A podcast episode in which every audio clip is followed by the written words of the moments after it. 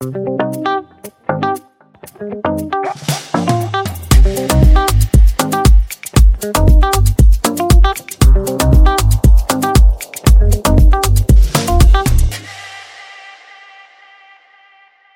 à tous et bienvenue sur le podcast Le lundi de bonheur. Aujourd'hui, je suis dans les bureaux de la société Empérience, qui est située à La Vérune, à quelques kilomètres de Montpellier, en compagnie de Julien. Bonjour Julien. Bonjour.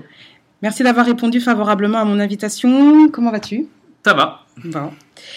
Alors, euh, peut-être que tu peux nous présenter un petit peu Empérience Alors, euh, Empérience, c'est une entreprise familiale depuis trois générations qui était euh, donc détenue par mon grand-père maternel, qui ensuite a été repris par son gendre et euh, ensuite euh, repris par euh, moi-même en 2002 suite à une maladie de mon papa. Et donc je suis à la tête de l'entreprise depuis ce jour-là. D'accord. Bon. Combien de collaborateurs du coup? Alors aujourd'hui, 18 collaborateurs sur deux structures. Mhm. Euh, donc une société qui fait la partie travaux et une société qui fait la partie maintenance, toujours dans le domaine électrique, essentiellement pour le professionnel. D'accord. Et je crois qu'Empérience aussi, et c'est la raison de ma présence ici, est relativement engagée sur le sujet de la qualité de vie et des conditions de travail.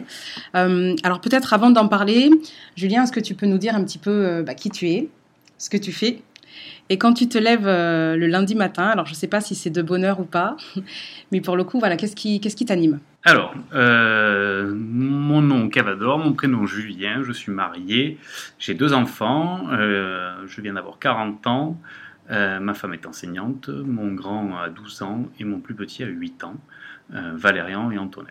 D'accord. Si je dois répondre à ce qui me m'anime le matin quand je me lève, ou essentiellement le lundi, ça serait plutôt les défis de la semaine, tant que sur le côté pro que sur le côté perso, et tout ce qui va pouvoir remplir l'agenda et de quoi je vais pouvoir me nourrir dans la semaine. D'accord. Et généralement, euh, qu'est-ce qui te nourrit le plus? Je crois que c'est- en partie ce qu'on est en train de faire là, c'est de pouvoir échanger et être en mesure de, de, de me nourrir des, du savoir et des envies des uns pour pouvoir euh, après demain euh, connaître le savoir et les envies, euh, au moins, pardon, pas le savoir, mais les envies, mais connaître les envies de ceux avec qui je vais devoir travailler ou communiquer demain. D'accord. Très bien, merci pour cette première euh, confidence.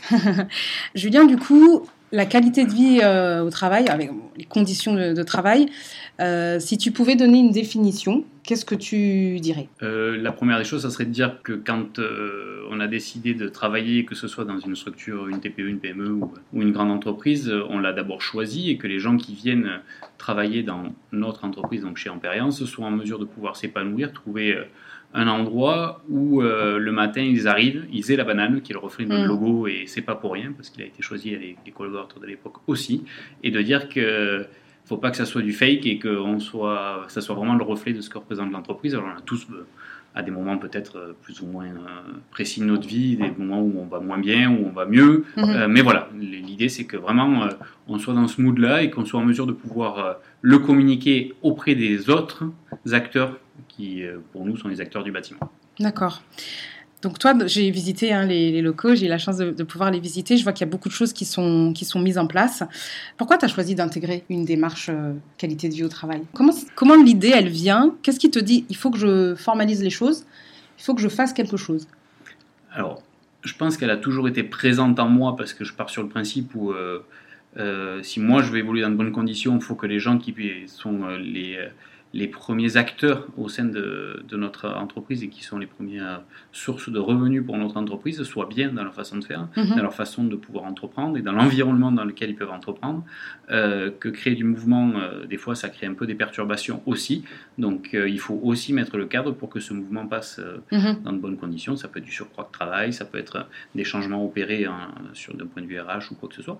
Et ensuite, la, la chose qui est importante à, mon, à, mon, à mes yeux, c'est de dire, ben, si moi, je suis dans de bonnes conditions, il n'y a pas de raison que les autres ne le soient pas. Mhm. Voilà, de dire que si ça doit être pénible pour eux, est-ce que moi j'accepterais de faire ce qu'eux doivent faire? Hmm. donc voilà, je parle euh, sur ce postulat-là. Ça, c'est au début. Puis après, euh, quand j'ai euh, intégré le, le CJD il y a maintenant 10 ans, euh, il y a une démarche qui était une démarche qui s'appelait labellisation Lucie à l'époque, Oui. et qui était tout ce qui était donc une dévulgarisation de la, de la RSE. Et euh, pour moi, ça me semblait très loin tout ça, parce que je voyais des gens, des grandes entreprises. Et on a passé le cap il y a maintenant euh, allez, 5 ans qu'on a démarré la démarche. Mhm. C'est la quatrième année où on est labellisé, on a été renouvelé là dernièrement, où au final on se rend compte que cette démarche qui me semblait juste impossible au préalable, eh on a réussi à la voir, à la faire, et ça nous a permis de structurer et formaliser Ouais. euh, les choses pour pouvoir justement se dire, ben voilà, aujourd'hui on fait ça, on pourrait peut-être améliorer ça, ça, ça, ça et ça, qui fait que l'entreprise est dans une démarche permanente, parce que la QVCT est une démarche euh, de Mm. la, et fait partie des piliers de la RSE, mais ce n'est pas que ça, mais ça en fait partie. Donc euh, c'est assez naturel, et c'est la chose qui au final dans la RSE est peut-être la plus facile à mettre en œuvre, à mon sens. Ah oui, donc ça peut être aussi un moyen, entrer par la porte de la qualité de vie au travail, ça peut être un moyen du coup de- d'entrer dans le chapitre de la RSE. Complètement, ça fait partie des axes. fait- Après, c'est à dire, euh, on peut s'améliorer. La RSE, Mm. c'est juste un, un- comment ça s'appelle, une amélioration perpé- perpétuelle en fait euh, de Oui. nos façons de faire. Ou quand on est audité, euh, quand on est labellisé, on n'est pas obligé d'être labellisé. On peut se, Mhm. se- comment dire, se le euh, se l'imposer, Oui, voilà, et se dire on va. Mais la démarche est complexe, donc le fait d'avoir des deadlines avec des gens qui nous suivent, ça nous oblige entre guillemets à le faire Mhm. malgré, admettons, là, tous les, on va dire sur les deux, trois dernières années qu'on a passées, qui étaient un peu mouvementées, Mhm. on se rend compte qu'on a quand même maintenu certaines choses où on aurait tendance à croire que, voilà, euh, c'est des choses qui coûtent, la QVCT, que ce soit financièrement ou que ce soit intellectuellement, euh, et qui peuvent être chronophages des fois. Donc il faut être en mesure de dire, ben voilà, on rogne pas ça parce qu'on y croit et on continue, Et on y va. même si les années sont plus délicates. D'accord. Il y a des prérequis qui sont nécessaires avant de se lancer dans une démarche euh, labellisée, etc. faut, d'abord que ce soit une conviction, euh, je pense, du dirigeant, à mon sens, Mm. euh, sur les TPE comme les nôtres, et après avoir la chance d'avoir des euh, collaborateurs ou collaboratrices qui sont en mesure de, euh, de prendre le relais, parce que seul on s'épuise. Ben oui, oui. Donc que ça soit porté, que ce soit une vraie conviction. Et ensuite, c'est une démarche où ça nous a permis de communiquer énormément, faire du travail collaboratif avec tout le monde sur le travail préalable avant la labellisation. Où on va parler de gouvernance, on va parler d'interdépendance entre parties prenantes et choses comme ça, où je me suis retrouvé à des ateliers à, à parler avec un apprenti et des collaborateurs sur euh, l'interdépendance Oui. du collaborateur à travers euh, le, le dirigeant, mais du dirigeant à travers les collaborateurs et l'entreprise aussi, les droits Bien et les devoirs de chacun. Donc c'était assez riche et, et rigolo. Et euh, ça nous permet aussi d'avancer à ce moment-là. Ça, crée de l'échange, ça crée du Mm. débat et, euh, et des choses qu'on n'aurait jamais faites. Alors après, la démarche, que ce soit QVCT ou RSE, si on me posait la question, je pense que globalement, tout le monde peut dire qu'on est dans une démarche au sein de notre entreprise, les collaborateurs vont le dire. Si il y en a un, c'est dire eh ben, je fais pipi dans la douche, eh ben, c'est ok. S'il y en a un qui me dit c'est ben, avoir des ruches euh, au sein de l'entreprise parce qu'on les a depuis trois ans, euh, voilà, ben, c'est ok. En fait, c'est un petit pas en Bien fait qu'on peut faire et qu'on peut insuffler. Euh, L'objectif, c'est de pouvoir essayer de commencer à éveiller Mhm. les gens intellectuellement. Il y a des gens qui peuvent nous éveiller aussi dans notre propre démarche. Donc, Bien voilà. sûr. C'est ça l'objectif. Et, c'est- pas dur du coup de. Est-ce que c'est difficile de- d'engager tout le monde et de, et de maintenir cet engagement sur le temps Mm. Est-ce qu'il n'y a pas un, un enjeu là? Qu'il y a Si, pas... euh, la- la dé- ce qui est délicat, c'est d'arriver à se dire euh, nous, on est plein de conviction et d'envie quand on le lance, comme un projet, en fait, ni plus ni moins. Bien sûr. Euh, sauf que là, on touche à changer des gens. Mhm. Si on touche intrinsèquement à dire ben, écologiquement, euh, économiquement, Oui. voilà. Tout ça, ça veut dire que si on décide de l'entreprendre, il faut euh, accepter aussi qu'il y ait des gens qui ne soient pas d'accord. Et ces gens qui ne sont pas d'accord, c'est des, des fois des poils à gratter aussi, donc il faut les garder Oui. surtout. C'est comme dans le management en fait, il y a des, des gens avec qui qui sont plus durs à, à, à enrôler dans certaines, dans certaines fonctions ou à, Hmm. ou à dire ben voilà, il faut changer de cap, et, mais il faut les garder et c'est ok parce que ça fait partie de leur nature et je n'ai pas la prétention de changer les hommes, par contre d'essayer de les éveiller. Ok. Et est-ce que du coup, euh, alors, il y a, il y, a des- il y a des espaces. euh, comment comment tu as la remontée de tes collaborateurs sur les actions qui sont mises en place? Est-ce que c'est formalisé au cours de réunions? Est-ce que c'est une communication plutôt informelle? Comment ça s'anime en fait? Nativement, tout était informel. Tout est informel. ok. La chose qui était ressortie de la première labellisation, c'est dire, et je, je- je vais, être, je vais faire une métaphore ou, ou remettre une image, c'est la première auditrice, je la citerai pas, mais on aurait, on aurait pu croire que c'était le- l'huissier des, euh, dans les trois frères en fait. On avait juste envie de, de la traiter de la même façon, qui était là en train de nous dire, il faut formaliser, il faut formaliser, il faut formaliser. Ah, mais j'ai dit, mais si on fait que formaliser, on bosse plus. Et oui, Faire de la procédure et tout ça, c'est contre-productif. hein, on se tourne Oui. un cadre. Donc on a commencé à formaliser. Maintenant, on peut dire qu'on formalise beaucoup euh, par rapport à ce qu'on formalisait. Mais il y a beaucoup d'informels et de dire, ben, il y a des réunions. Voilà, et quand c'est chaud, ben, on les communique à tout le monde. On fait deux réunions annuelles euh, Mhm. avec tout le monde. Et après des réunions qui sont hebdomadaires, hein, suivant les, les techniciens, tout ça, ou les comités de pilotage et les responsables. Et c'est comme ça que par capillarité, après derrière, les messages peuvent passer. On ne peut pas faire que du formel, parce que quand on fait du formel, on devient plus une TPE, Hmm. mais une PME. Et voilà. Et dans les TPE, on a besoin de couteaux suisses, de gens qui sont un peu, euh, il faut se le dire, un peu au four et au moulin, euh, et des, des- des fonctions un peu multiples. Donc voilà, euh, essayer de diffuser la bonne information Mhm. au bon moment quand c'est utile, et aussi faire des points. En fait, dès qu'on fait des gros rappels euh, ou des grosses réunions euh, annuelles ou, euh, ou, ou semestrielles, ben, on rappelle deux, trois points, on donne des chiffres. En fait. Mhm. Et voilà ce qui a été fait. On a des newsletters internes où on, on essaye de rappeler. Ou euh, voilà, des trucs où euh, on donne des chiffres clés. Ça m'amuse moi de faire ça. D'accord. Est-ce que dans, dans ton processus de labellisation, là, tu te souviens d'une action qui a été particulièrement euh, marquante et est-ce que tu veux nous la partager? Une action marquante. Quelque chose, euh, voilà, où tu t'es dit, euh, waouh, enfin, est-ce que tu te En souviens? fait, c'est- c'est euh, c'est délicat parce qu'on a l'impression qu'on n'a rien fait quand on, quand on se parle là maintenant, de sortir Mhm. quelque chose et de valoriser quelque chose parce qu'on a fait tellement de choses en même temps. C'est quand on regarde dans le rétroviseur. Donc là, ça me permet de regarder un peu dans le rétroviseur, mais euh, qu'est-ce qu'on aurait pu faire dernièrement? Je crois que le processus de, euh, de lean management qui nous a amené, euh, la RSE nous a permis de, de se poser des questions sur la partie production et tout ça, et puis de fil en aiguille, on était, Ah, est-ce qu'on va pas tester ça, tester ça Et là, on est Mhm. rentré dans le processus de lean management où euh, je me suis rendu compte, après 20 ans d'expérience, qu'au final, euh, gérer, plutôt que faire des procédures des choses avec des images et avec des, euh, plutôt que des grandes procédures écrites et inlisibles, gère, font gérer les choses bien mieux euh, que Mhm. du papier à gratter. Ce que je t'ai montré tout à l'heure au sein de l'entreprise avec la gestion du matériel et tout ça. Oui, Ben en fait, c'est un truc tout, Tout con bête. que j'ai jamais. Je me suis dit, mais mais c'est comment ça se fait que tu n'y aies pas pensé avant? Toi qui as une mémoire visuelle, la plupart de tes collaborateurs ont une mémoire visuelle et non pas rédactionnelle Oui. et tout ça. Euh, en fait, pourquoi tu n'y as pas pensé avant? Enfin, C'est un truc euh, tout bête. Ça a été une vraie révolution et qui améliore la, le quotidien, le quotidien des voilà. collaborateurs, de ne pas chercher un outil, un CMI. On va parler de côté production. Après, d'un point de vue bien-être, l'histoire de.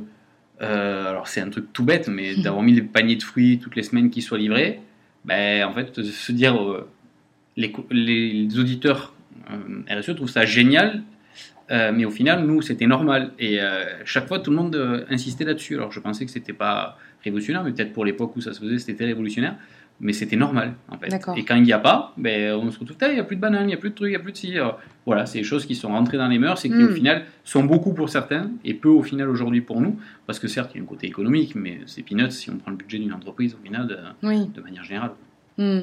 Est-ce que du coup, tu vois, la, par rapport à ce que tu dis, euh, est-ce que la crainte des fois, c'est pas de, de plus se souvenir euh, d'où on vient, tous les efforts qu'on a pu faire, et de, et de plus l'apprécier? Tu vois, parce que je, Mm. je trouve quand même qu'en Pariance, tout ce que vous avez fait, tout ce que vous avez mis en place, il y a un sacré niveau quand même de, de, de- de qualité de vie au travail. Enfin, je- on le voit dans les locaux, je, je l'ai vu parce que tu m'en as parlé tout à l'heure plus en détail. Mais, mais du coup, voilà, comment, comment conserver ça? Parce que tu sais, des fois, il y a un peu le syndrome, je vais le dire comme ça, de l'enfant gâté Mhm. et de plus te rendre compte en fait de la chance euh, de, de ce que tu as, de ce qui a été mis en place et, euh, et du coup comment tu fais pour conserver et continuer à considérer les, les- ce qui a été mis en, en place quoi et l'apprécier aussi. On répète, Mm. on répète et on, euh, on dit, on essaie de faire des comparatifs pas avec les autres parce que euh, ça c'est très franco-français, mais de se dire voilà ce qui devrait être normal et ce que vous avez Euh, Oui. dans les réunions semestrielles qu'on fait, on le met.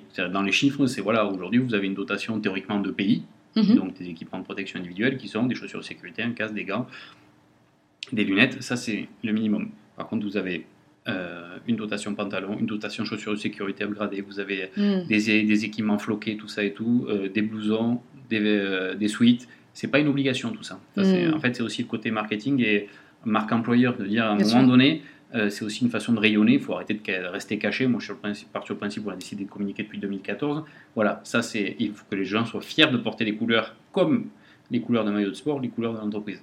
Et donc, quelqu'un qui part d'ici, ben, il faut qu'il soit propre, parce que voilà, leur camion, il faut qu'il soit propre, les camions, il faut qu'ils soient propres, floqués, rangés. Voilà, tout ça, c'est tout, tout bête, mais qui font que c'est ce qu'on appelle de l'inbound marketing. Après, derrière, quand les gens voient, en fait, ils peuvent avoir une bonne image de l'entreprise. Bien Donc, sûr. ça, ça c'est une chose, mais voilà, on leur rappelle la partie au pays, les fruits, c'est pas obligatoire, euh, voilà, et de dire que qu'est-ce que ça représente, combien de litres de café ou de kilos de café on fait dans une année, c'est des trucs tout bêtes Mm. mais qui sont euh, des trucs qu'on ne supprimera jamais, parce que le, le café, la machine à café, c'est la source à tout ce qui est informel. Donc il faut absolument, enfin, quelqu'un qui te dit je vais rendre le café payant, ça serait une connerie monumentale, dans Bien le sûr. sens où même dans une grande entreprise, c'est là où tout se passe. Après, Oui, bien oui. sûr qu'il y aura, je vais être cavalier des tirs au flanc, mais voilà, mais cela, euh, sur des TPE, ça ne doit pas exister. Donc Hmm. On part sur le principe où ils sont tous bons, nos collaborateurs.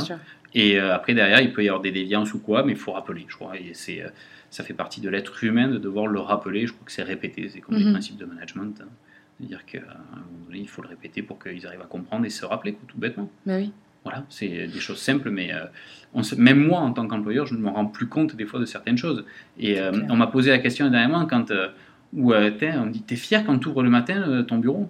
Je dis ben, Déjà, ça fait longtemps que j'ai pas ouvert le bureau le matin, peut-être euh, le premier, où euh, il y a toujours des collaborateurs qui sont là avant ou quoi, parce que certains sont un peu névrosés et sont là très tôt. mais euh, ça veut dire qu'aussi l'environnement est bon, hein, donc C'est OK avant leur, leur démarrage. Mais voilà, je pense qu'il est important que, que même ça, on arrive à s'en satisfaire. En te faisant visiter les locaux, ça fait une pause pour Mm. moi et me rendre compte aussi de là où on était, là où on était allé, parce que du changement, il y en a eu. On a déménagé trois fois en, en moins de dix ans, quoi, Eh oui. au final. Hmm. Euh, on, on disait que la- la- de- d'entreprendre une démarche euh, qualité de vie et conditions de travail, c'était euh, en amélioration continue. Mhm. Est-ce qu'il y a d'autres expériences que tu as envie de- d'avoir, d'autres, euh, d'expérimenter d'autres façons de travailler? Est-ce qu'il y a des choses comme ça que tu aurais envie de, de tester? Alors, tester, j'en ai mille. Ouais. Les dire là, ça serait pas bien parce que peut-être que c'est des mauvaises idées.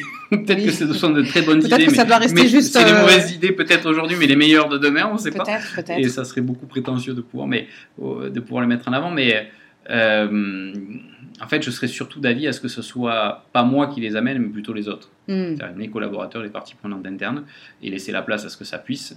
Après, euh, et le problème, c'est qu'aujourd'hui, la QVCT, ça a un impact financier sur nos préfixes. Oui. C'est une- Donc euh, ça, il faut se le dire aussi. Euh, Oui. Mais il faut y croire. C'est comme de la com. euh, ça a un impact financier. Et si on n'y croit pas, ça sert à rien de le faire. Donc, Mhm. euh, Et on ne sait pas mesurer Alors voilà, 1 j'allais te euro égale 2 euros Ouais. J'allais te En fait, ça demander comment tu le mesures. Regarde tout ce que tu as fait. Euh, comment comment tu arrives à, le- à le mesurer? Quel impact ça Est-ce que tu avais des indicateurs au départ que tu as essayé de suivre du coup? Mm-hmm. Parce que du coup, comment tu peux savoir euh, si tu évolues Normalement, c'est tout ce qui se mesure qui. Ouais.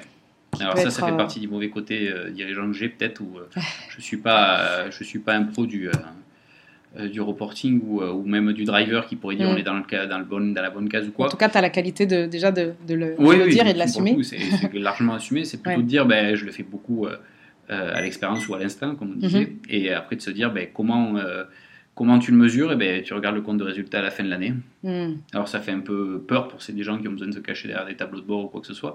Nous, on a la chance d'avoir des fonds propres qui sont conséquents. Voilà, l'année dernière, on les suit une année je, voilà, qui était euh, juste euh, plus que euh, c'est la plus mauvaise année qu'on ait pu faire sur la partie travaux depuis, depuis toujours. Cependant, je suis confiant en l'avenir et euh, de l'avenir qu'on peut avoir et le carnet de commandes qu'on peut avoir. Donc, euh, je renie pas tout cet investissement. C'est fait un peu au doigt mouillé, pour être Mhm. honnête Mhm. et avec du bon sens et en vivant au quotidien de dire ben voilà là faut l'insuffler faut pas Oui. c'est pas des budgets qui sont calculés d'une année sur l'autre parce que demain quand on va acheter des EPI on va les acheter pour deux ans trois ans donc le budget est pas lissé on s'amuse pas le- à dire ben, on va le lisser sur trois ans plutôt que voilà Mhm. c'est un investissement de l'année ça peut plomber le résultat mais c'est pas ça théoriquement qui le plombera et de dire que tu pourrais le dire, tu vas le mesurer en posant des questionnaires satisfaction. On a fait des questionnaires là où on a eu les réponses dernièrement, où le- de manière générale, la proposition qui est, euh, qui souvent est mise en avant, euh, c'est quelque chose de plus encore de tout ce qu'il y a déjà. Oui, C'est pas c'est pas une piste d'amélioration sur quelque chose qui marche pas. C'est quelque chose qui euh, qui comment dire qui est en plus de ce qu'on a. Tu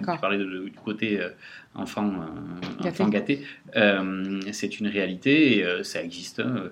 voilà, c'est aussi fait partie un peu entre guillemets de l'ingratitude comme on pourrait avoir avec Mm. nos enfants. Euh, L'être humain est un grand enfant de toute façon par défaut. Et, et donc voilà, ça marche comme ça. Mais je suis incapable de le mesurer. Par contre, je suis capable de dire que j'y crois et Mm. que par contre, quand on veut upgrader ou pour la question initiale qui était de dire comment tu fais pour Comment améliorer, oui. en fait, c'est, hum, je suis assez partisan de, même si je suis pas très fort pour le faire respecter, mais de dire, ben, partons sur un projet ou une idée folle, de dire Mhm. que le budget, c'est un euro. D'accord. Et améliorons avec ça. Ok. Donc, re- réinventons, réinventons la façon de faire. Et surtout, si on doit faire quelque chose de nouveau, qu'est-ce qu'on enlève?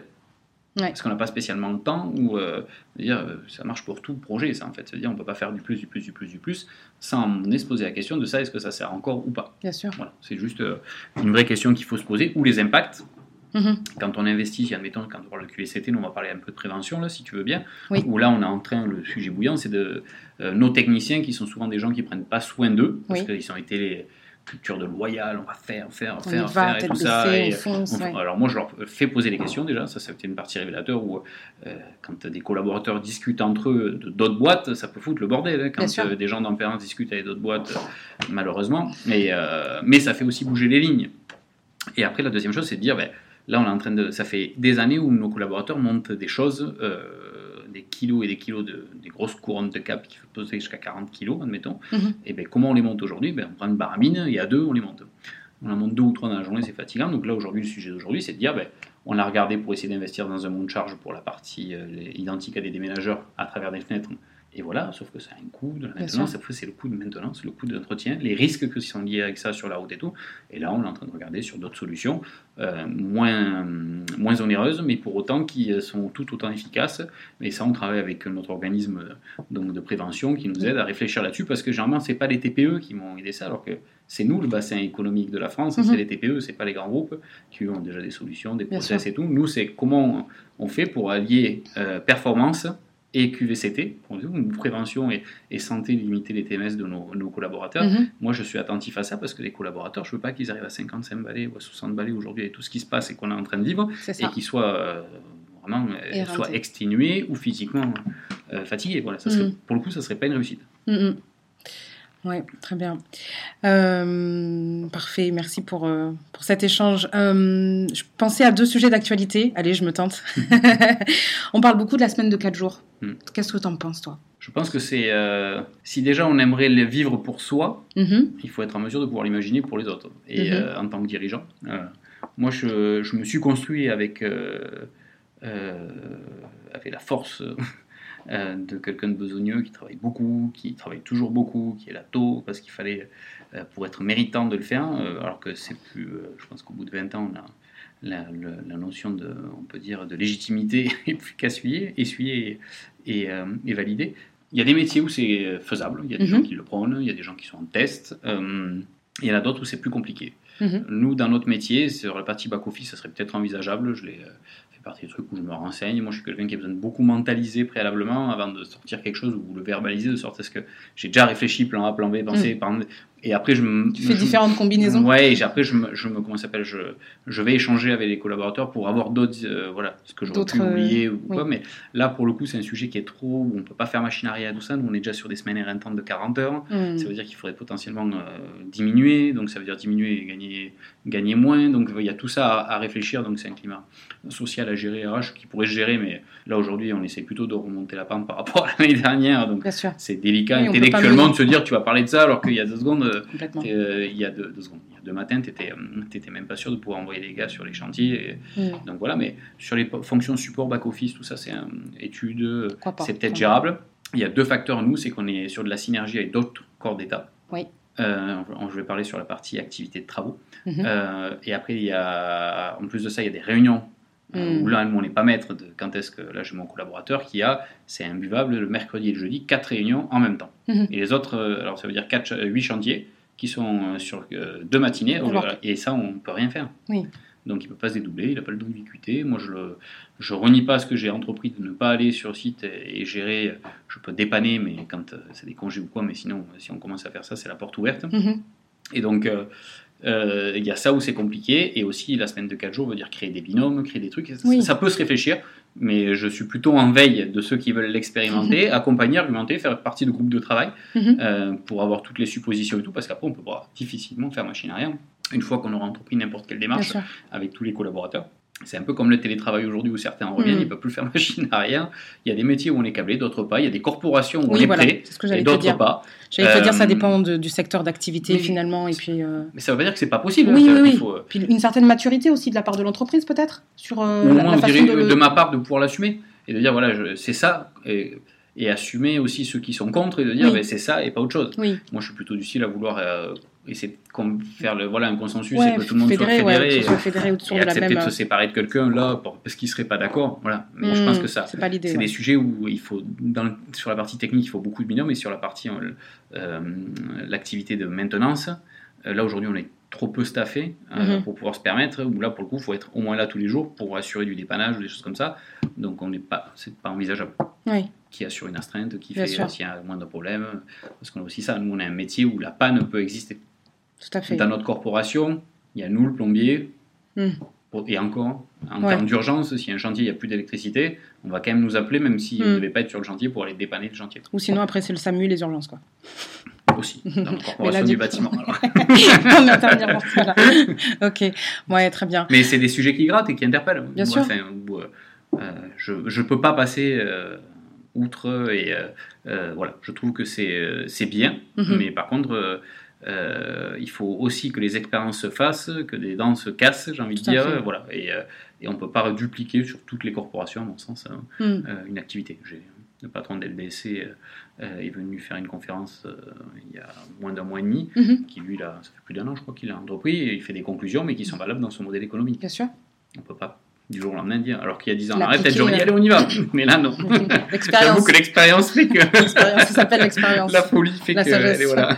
D'accord. Bon, Aujourd'hui, on est le jeudi 23 mars. Je vais diffuser le podcast le lundi. Pour autant, aujourd'hui, on se voit le jeudi. On est, euh, Il y, a- il y a un gros mouvement de grève Mhm. par rapport aux, aux retraites. Euh, en fait, tu sais, je, me- je me disais, mais cette- cette- ça déchaîne les passions, euh, le- le- le- les, les- la, la loi par rapport aux retraites, etc.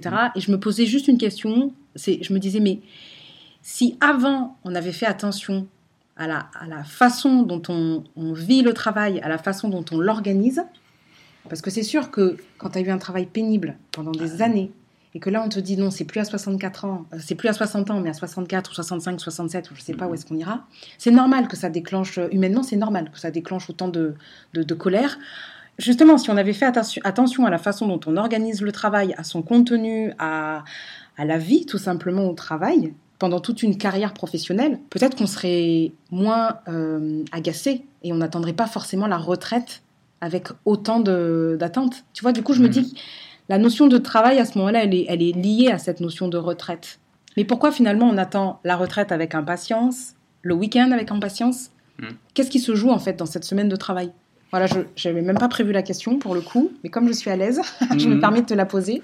Et tant bien, je vais couper l'échange, mais je- j'avais en envie fait, de, euh, Je- de, de- Alors, je, je vais être très honnête, je Oui. ne regarde pas la télé. J'écoute Oui. pas très peu la radio. D'accord. Euh, un peu les podcasts. Ok. je vais être honnête. Après, euh, ok.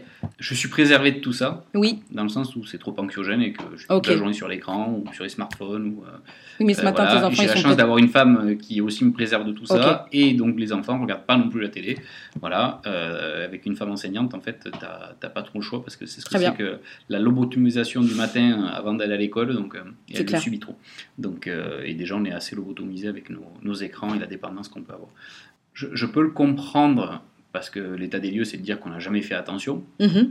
Est-ce qu'aujourd'hui, nous, chez nous, dans... j'ai pas posé la question aux collaborateurs de ce qu'ils pensaient d'habitude. J'aime bien faire des débats au, Ouais. matin au café. Vous en pensez quoi? J'ai personne qui a voulu aller manifester. Mais en même temps, j'ai, jamais dit vous pouvez aller manifester si vous voulez. Oui. Cependant, si quelqu'un vient me voir et me dit je vais aller manifester pour les retraites, c'est ok. Je- Ça m'aurait fait bizarre sans doute, hein, je vais être euh, Mhm. franchement honnête. Mais c'est ok, c'est un droit. Bien et s'il veut poser une journée de congé ou sans solde, il le fait. Euh, mais euh, et il serait légitime pour le faire. Mhm. Cependant, moi, quelqu'un qui attend chez moi la retraite, chez Ampérance, qui attendrait la retraite, euh, ça veut dire que j'ai peut-être raté quelque chose. Là, c'est la question. Mm. Tu vois, si on autant euh, et que ça... Mais c'est peut-être aussi que les gens sont fatigués de leur histoire aussi d'avant. Oui. Et il serait légitime. De...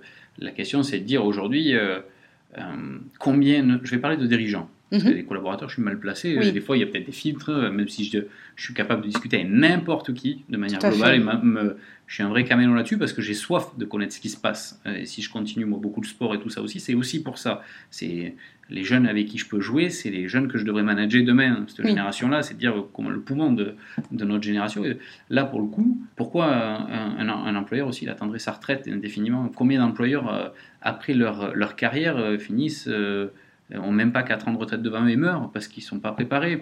Moi, je vois mon papa, il, est, il a une retraite euh, après sa maladie progressive, ça a été amené, pas officiellement et tout, mais les rapports se sont inversés, Oui. et donc il a préparé, et puis il est sur un, un comment s'appelle, un cursus où, euh, où euh, c'est quelqu'un qui n'a pas besoin de beaucoup. Mhm. Euh, il, se, il se nourrit de pas grand-chose, un peu solitaire, et qui, qui aime les gens, mais qui est Oui. assez solitaire pour se nourrir, il a besoin de se retrouver seul aussi.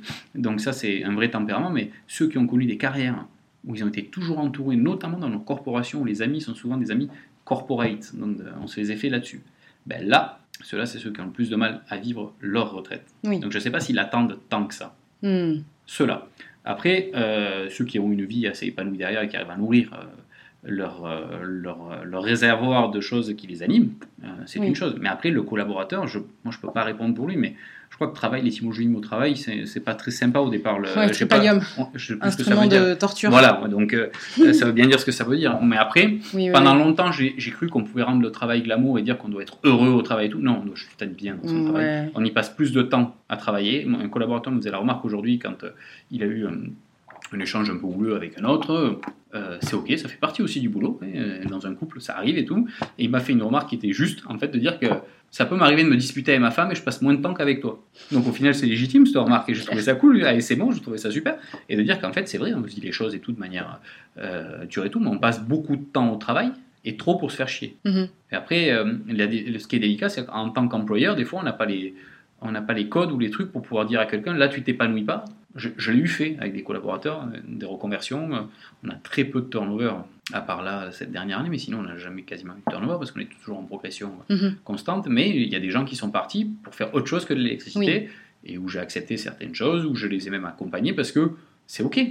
On a, on a eu besoin de toi, à un moment donné, tu as répondu présent, on ne peut pas être euh, euh, avare de tout ce passé. Bien sûr. Ou quelqu'un qui se monte à son compte, c'est la première fois qu'on m'a dit que ça m'arrive, non la deuxième pardon, mais là, voilà, ou quelqu'un dernièrement qui est parti pour se monter à son compte, mhm. c'est chiant soyons honnêtes. Cependant, c'est aussi quelqu'un qui a fait son parcours d'apprenti, salarié, tout ça, c'est aussi euh, un vrai gage de réussite. Oui. Je ne peux pas prôner l'entrepreneuriat et dire qu'en interne, il y a des gens qui veulent le faire et de dire ne part surtout pas pour être entrepreneur. C'est, euh, même si c'est ennuyeux, mm. c'est OK. Ouais, c'est super. Julien, merci infiniment pour, euh, pour, cet échange. Franchement, c'était, c'était très instructif. Tu aurais envie de rajouter quelque chose? Je, je, pense que la, la QVCT, pour revenir sur sur ce pourquoi, ce qui nous a réunis et, mhm. et ce pourquoi aujourd'hui on échange, oui. ça doit être vraiment intimement lié à une croyance avant d'être, euh, comment dire, euh, fait parce que le voisin le fait ou que c'est bien de le faire ou que c'est dans le mood en ce moment. La chose que je me suis attelé à faire avec euh, l'entreprise, c'est dire faire ce qu'on fait et dire ce qu'on fait et faire ce qu'on dit. Voilà ne euh, faut pas rester caché parce que les bonnes pratiques elles se partagent. Euh, et aujourd'hui, ce que les deux trois trucs qu'il y a pu y avoir, c'est pas des leçons ou c'est mm. pas des, c'est juste des choses qu'on a mis en œuvre où je me suis inspiré sur d'autres. Je n'ai rien inventé. Euh, cependant, j'ai surfé, voilà, sur mm. ce qui existait pour le mettre à sa sauce et tout ça. Et c'est ça l'entrepreneuriat en fait. Sinon, c'est être innovant. Ok, super. Eh bien, écoute, belle vague de surf. Merci Julien pour le partage. Prends soin de toi. Merci. Et des autres, comme tu continues de le faire. à bientôt. À bientôt. Thank you.